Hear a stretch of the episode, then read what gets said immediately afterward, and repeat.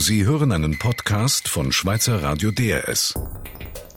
In den letzten Jahren war die europäische Politik so aufregend und hektisch wie noch nie. Beim Gipfel vom Donnerstag und Freitag gingen die Staats- und Regierungschefs Europas wieder sehr ruhig zur Sache. Der Gipfel dauerte lange und es kam wenig heraus. Politik sei halt das langsame Bohren von harten Brettern, hatte der Soziologe Max Weber das Handwerk der Politik einmal beschrieben. Da kann man sich fragen, ob das das Ende der Krise sei. Unser EU-Korrespondent Urs Bruderer hat darüber nachgedacht. Plötzlich diese Langsamkeit. Bis drei Uhr morgens saßen Merkel, Hollande und ihre Kollegen am Tisch, redeten und redeten und erklärten danach feierlich, dass sie wirklich machen wollen, was sie sich schon im Juni vorgenommen hatten, nämlich die Banken der Eurozone einer gemeinsamen Aufsicht unterstellen. Wie direkt überwacht die Behörden die großen Banken und wie die kleinen? Noch offen. Wie bindet sie die teilnahmewilligen Nicht-Euro-Länder ein? Offen. Und die wichtigste Frage überhaupt, werden, wenn die neue Behörde einmal arbeitet, in Schieflage geratene Banken vom Euro-Rettungsschirm gestützt? Wird mit anderen Worten nach der Zusammenlegung der Aufsicht auch die allfällige Bankenrettung gemeinsam erledigt? Und wenn ja, gilt das auch für Irland und Spanien, deren Banken vor Einrichtung der neuen Aufsicht abstürzten? Oder gilt das erst für den nächsten Crash? Alles immer noch offen. Neu kam in dieser langen Nacht nur ein Fahrplan hinzu. Bis Ende Jahr sollen die rechtlichen Grundlagen stehen. Im Verlauf des nächsten Jahres soll die neue Behörde dann aufgebaut werden. Dieses Schrittchen nahm beim Gipfel so viel Zeit in Anspruch, dass man über den tiefgreifenden Umbau der Eurozone kaum noch streiten konnte. Der Umbau muss kommen. So wie der Euro heute funktioniert, führt er zu großen Ungleichgewichten zwischen wirtschaftlich starken und schwachen Ländern. Auf Dauer sind diese Ungleichgewichte tödlich. Darum muss aus der Währungsunion eine Finanz- und wirtschaftspolitische Union werden. Diese große, schwierige Debatte wurde verschoben. Auf Dezember sagen manche aufs nächste Jahr, andere aufs Jahr 2014 Dritte. Und derzeit sieht es so aus, als ob alle irgendwie Recht bekommen könnten. Weil Europa sich Zeit lässt, und weil die Finanzmärkte sich vorübergehend beruhigt haben und Europa die Rückkehr zu seinem normalen politischen Arbeitstempo erlauben. Das ist ein sehr langsames Tempo. Ein Tempo, das es souveränen Nachbarn ermöglicht hat, sich in 60 Jahren in den Abhängigkeiten einer tiefen Rechtsgemeinschaft zu verstricken. Ein friedensförderndes Tempo, auch wenn der Frieden zuweilen damit erkauft wird, dass man so lange redet, bis alle am Tisch vor Müdigkeit umfallen. Doch in der jetzigen Krise birgt dieses bewährte Tempo ein Risiko, weil noch niemand weiß, ob auch diese Krise damit zu bewältigen ist. Urs Bruderer über den EU-Gipfel von Ende Woche. Ein paar Tage früher in der Woche stand für Barack Obama viel auf dem Spiel.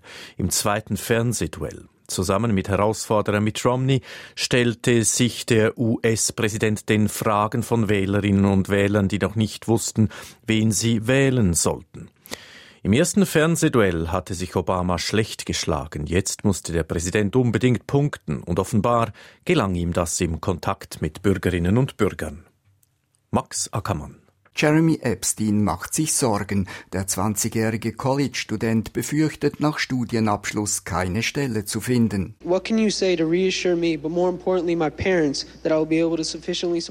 Wie können Sie mich und meine Eltern beruhigen, fragt Jeremy die beiden Kandidaten.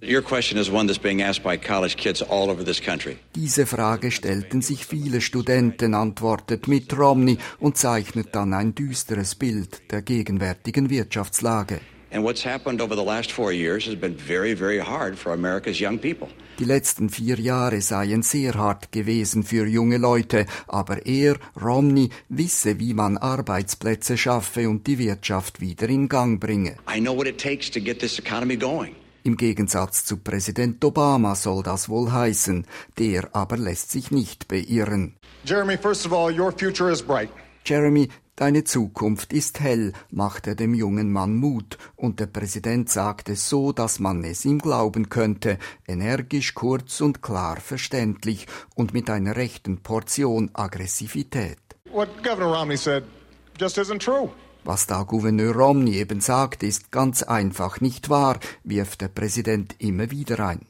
Barack Obama wirkt angriffig, debattierfreudig und seiner Sache sicher, kein Vergleich mehr zur lustlosen Vorstellung vor zwei Wochen. Weil sich aber auch Herausforderer mit Romney wacker schlägt, kommt es mehrmals zu eigentlichen Wortduellen, etwa beim Thema Ölförderung auf öffentlichem Land. We have actually produced more oil. No, no. How much did you cut licenses and permits on federal Governor, land and federal waters? Governor Romney, here's what we did. Präsident Obama scheint meistens die Oberhand zu behalten. Auch das ein Gegensatz zur ersten Debatte, wo ihn der normalerweise steif und oft etwas seltsam wirkende Mitt Romney plötzlich locker in die Tasche steckte.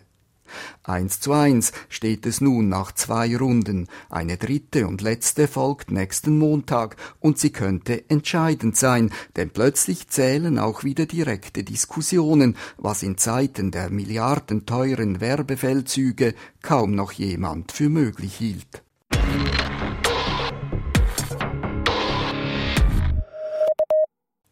Das Wort Reisefreiheit hat einen magischen Klang in der jüngeren Geschichte, denn unter dem Klang dieses Wortes brach die DDR am 9. November 1989 in sich zusammen. Nun erlaubt Kuba ab dem 14. Januar nächsten Jahres seinen Bürgern die Reisefreiheit. Klingt sehr spektakulär. Peter Vögeli hat den Schweizer Botschafter auf Kuba, Peter Burkhardt, gefragt, wer darf künftig wohin reisen? Es wird das bisherige Erfordernis aufgehoben, dass ein Kubaner oder eine Kubanerin, die ins Ausland reisen wollen, zwei Dinge brauchten. Bis jetzt brauchte es eine Ausreisegenehmigung, das war auch mit Kosten verbunden und Umständen. Und zweitens brauchte es eine offizialisierte, legalisierte Einladung, also wenn ein Kubaner, eine Kubanerin beispielsweise nach einem europäischen Land gereist ist, musste die einladende Person zum entsprechenden kubanischen Konsulat oder zur Botschaft gehen und einen Einladungsbrief offizialisieren, was ebenfalls wieder mit Kosten verbunden war. Das wird jetzt aufgehoben. Es braucht jetzt ab 14. Januar für Kubaner, Kubanerinnen, die ins Ausland reisen wollen, wie das praktisch bei allen Ländern der Fall ist, einen gültigen Reisepass und je nach Land, und das dürfte die Mehrheit der Länder sein, ein gültiges Einreisevisum. Das Erfordernis bleibt natürlich für viele Kubanerinnen und Kubaner ein wichtiges äh, Hemmnis. Gibt es bestimmte Gruppen, wie beispielsweise Ärzte, von denen man Angst hat, dass sie das Land verlassen und deren Abgang schwer zu verkraften wäre? Gibt es bestimmte Gruppen, die nur eingeschränkt reisen dürfen? Heute Morgen ist in den kubanischen Medien offiziell angekündigt worden, dass diese neuen Maßnahmen, die Änderungen im bisherigen Migrationsgesetz ab 14. Januar in Kraft treten werden. In den Erläuterungen der kubanischen Medien ist äh, gestanden, dass bisherige Regelungen bezüglich bestimmter Kategorien von Personen und dazu gehören Ärzte und Medizinalpersonal weiter bestehen, beziehungsweise dass es dazu Spezialregelungen geben wird. Wie spektakulär ist dann Ihrer Meinung nach diese Ankündigung? Die Ankündigung kam überraschend vom Zeitpunkt her, aber nicht vom Inhalt her. Präsident Raul Castro hat im Rahmen einer Rede vor der Nationalversammlung vor anderthalb Jahren, also im Sommer 2011, angekündigt, dass die bestehenden Beschränkungen, dass die modifiziert, dass die aufgehoben werden. Das hat man erwartet. Man hat es eigentlich schon erwartet äh, gegen das Ende des letzten Jahres hin. Es war dann eigentlich eine Art kalte Dusche für die meisten, die das erwartet hatten. Äh, Präsident Raul Castro in der Rede vor der Nationalversammlung in der zweiten Session, in der Dezember-Session, sagte, nein, das Thema sei sehr, sehr komplizierter, es müsse vertiefter studiert werden. Und das war an sich eine Enttäuschung, dass es jetzt plötzlich gekommen ist, vom Zeitpunkt her überraschend und vom Inhalt her erfreulich. Die ersten Reaktionen, die ich von kubanischen Mitarbeitenden und äh, anderen kubanischen Personen, die ich getroffen habe heute Morgen, die das gelesen haben oder gehört haben, die waren allesamt sehr erfreut. Die Freude war vielleicht weniger über die konkrete Aussicht jetzt äh, zu reisen. Es geht nicht Leute, die jetzt irgendwie eine Reise geplant hatten und nicht reisen konnten und jetzt denken, ja, jetzt kann ich endlich reisen, sondern es ging mehr einfach zu wissen, jetzt könnte ich reisen, wenn sich die Möglichkeit gäbe. Es ist ein, weitgehend eine psychologische Erleichterung. Und vielleicht auch ähm, das Gefühl, das ist ein Recht, das wir als Bürger haben und äh, das Recht ist anerkannt. Äh, ich fand die Reaktion sehr positiv. Sagte Peter Burkhardt, Schweizer Botschafter in Kuba, letzten Dienstag auf diesem Sender. DRS 4 News. Weiter jetzt in dieser Zusammenfassung einiger Auslandthemen von letzter Woche. In der norwegischen Hauptstadt Oslo haben sich eine Delegation der Regierung von Kolumbien mit Vertretern der FARC getroffen. Die FARC, das ist die linksgerichtete Rebellenorganisation, die seit einem halben Jahrhundert mit der Staatsmacht Kolumbiens in einem blutigen Guerillakrieg ist. Die Gespräche in Oslo sind bereits der vierte Versuch von Friedensverhandlungen in den letzten 30 Jahren. Es heißt, jetzt seien die Chancen auf Erfolg besser als je zuvor. Daniel Schmidt hat Südamerika-Korrespondent Ulrich Achermann gefragt, weshalb? Es ist so, dass die Guerilla in den letzten Jahren unter Druck gekommen ist und so ein bisschen in die Defensive geraten ist. Den offiziellen Streitkräften ist es gelungen, praktisch die ganze historische Führung der FARC-Guerilla auszuschalten bei Bombardierungen. Es ist eine neue Mannschaft, eine neue Führungsriege der zweiten Generation an der Macht und die scheint nicht mehr die volle Kontrolle über diese Truppe zu haben. Es ist zu Desertierungen gekommen, etwa die Hälfte der Guerilleros sind mehr oder weniger davongelaufen. Die Gespräche in Oslo beginnen nicht bei Null. Es gibt bereits eine Art Traktantenliste. Wie kam die zustande? Sie kam vor allem darum zustande, weil die Regierung aus den Fehlern, die gemacht wurden bei früheren Friedensversuchen, jetzt die Schlüsse gezogen hat und etwa fünf der Knackpunkte, der politischen Knackpunkte vordefiniert hat und darüber wird nun in Oslo verhandelt.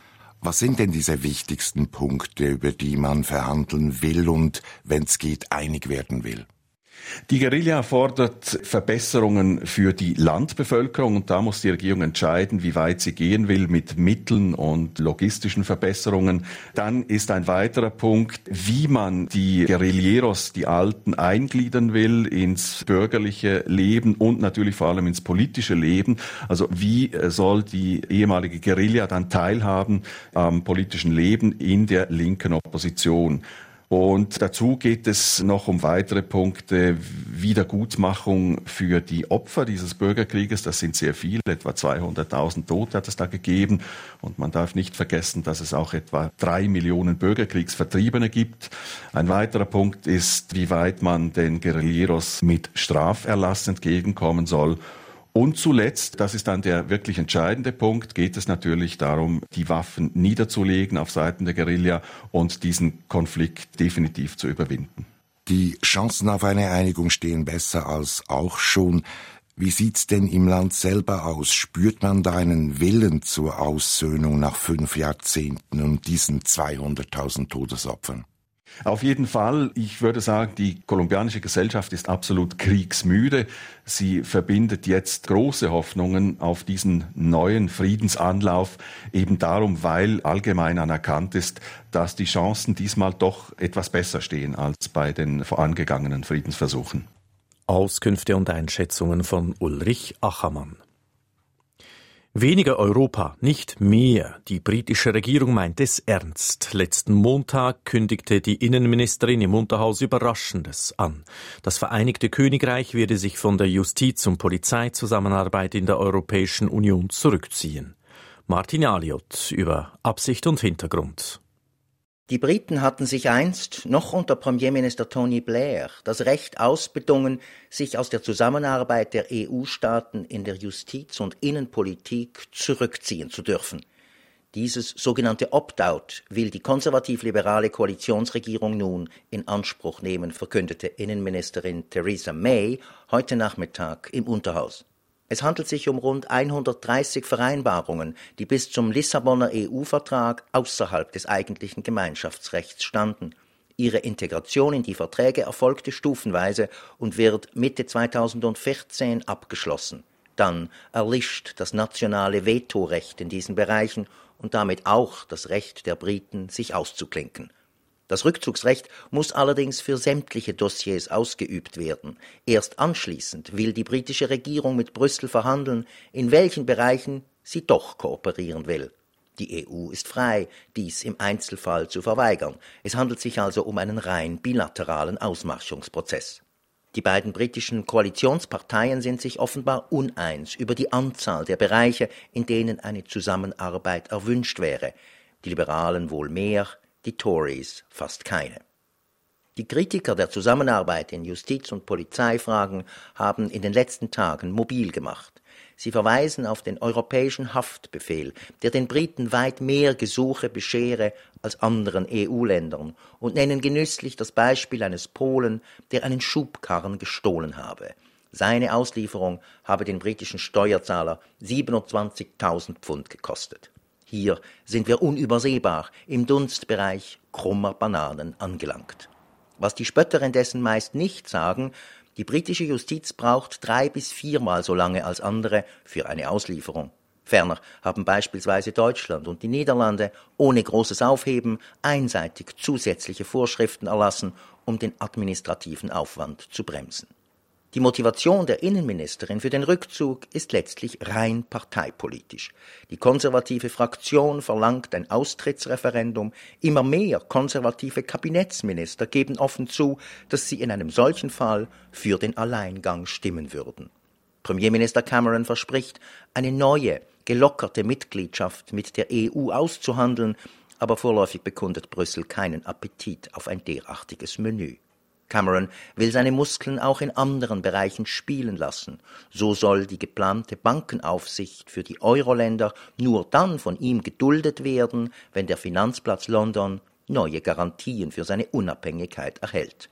Extrawürste, soweit das Auge reicht, also. Der ehemalige König von Kambodscha ist Anfang Woche gestorben, kurz vor seinem 90. Geburtstag, in einem Spital in Peking. Norodom Sihanouk ist für Kambodscha so etwas wie ein Vater der Nation. Er hat in seinem langen Leben wichtige Weichen gestellt. Schon unter französischer Kolonialherrschaft übernahm er den Thron in Phnom Penh. Zweimal trug er die Krone in den 40er und 50er Jahren und dann wieder von 1993 bis 2004. Simon Fatzer sprach mit unserem Korrespondenten in Peking, mit Urs Morf, über Sihanouk und wollte wissen, was war Sihanouks größte Leistung? Ja, ich denke, es sind eigentlich zwei Dinge. Das eine ist, dass er versucht hat, krampfhaft versucht hat, Kambodscha aus den Indochina, Indochina-Kriegen rauszuhalten. Das ist ihm nicht gelungen, aber das war nicht seine Schuld. Und nach der Katastrophe, nach der Kriegsverwicklung, nach der Katastrophe mit den Roten Khmer, dem Bürgerkrieg, hat er versucht, das Land wieder zu versöhnen. Er gilt ja eigentlich als Symbol für diese Versöhnung. Ist denn das Land tatsächlich versöhnt? Ja, in dem Sinne schon. Also der, heute steht ganz sicher in Kambodscha nicht mehr der Konflikt zwischen ehemaligen Roten Khmer gegen Überlebende des Roten Khmer-Regimes im Vordergrund. Aber es sind andere Konflikte unterdessen aufgetaucht. Es gibt in Kambodscha ständig Landenteignungen, willkürliche für große ausländische Firmen, die irgendwelche Immobilienprojekte haben. Und es gibt vor allem auch Arbeitskämpfe. Kambodscha hat sich in den letzten paar Jahren ein wenig industrialisiert. Es gibt eine große Textilindustrie und da herrschen fürchterliche Bedingungen. Da gibt es häufig wilde Streiks, weil Gewerkschaften gewissermaßen verboten sind. Und da liegen heute die Konflikte in dem Land. Kambodscha hat ja schrecklich gelitten unter dem Terror der Roten Khmer, Stichwort Killing Fields.